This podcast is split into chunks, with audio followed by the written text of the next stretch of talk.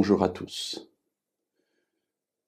Je voudrais dédier cette euh, méditation à deux amis qui se reconnaîtront et qui, il y a quelques jours, partageaient avec nous, avec mon épouse et moi-même, une situation dans laquelle ils se trouvent et dans laquelle, je pense, nous nous sommes tous trouvés et nous pourrons tous nous trouver un jour ou l'autre.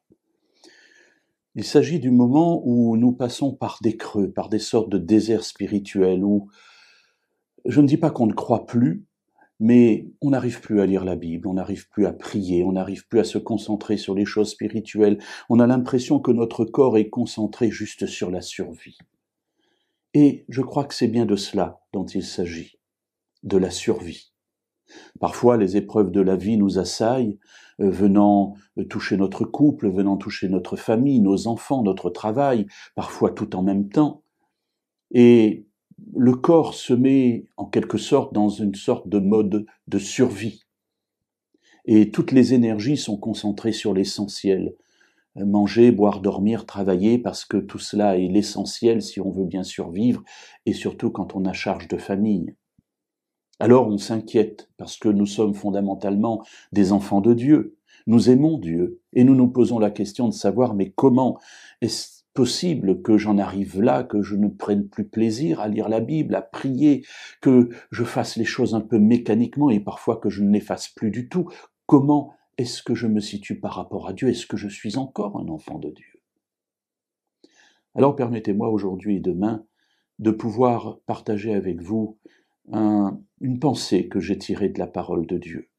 Dans l'Évangile selon Matthieu au chapitre 6, Jésus nous délivre une parabole concernant ce que nous avons à faire dans notre vie. Au verset 19 et 20, il nous dit Ne vous amassez pas de trésors sur la terre, où les vers et la rouille détruisent, et où les voleurs percent et dérobent, mais amassez des trésors dans le ciel, où ni les vers ni la rouille ne détruisent, et où les voleurs ne percent ni ne dérobent.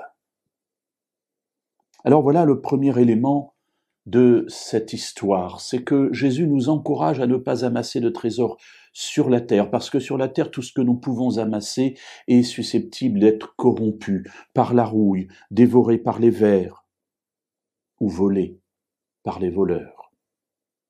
Et Jésus nous dit, amassez-vous plutôt un trésor dans le ciel.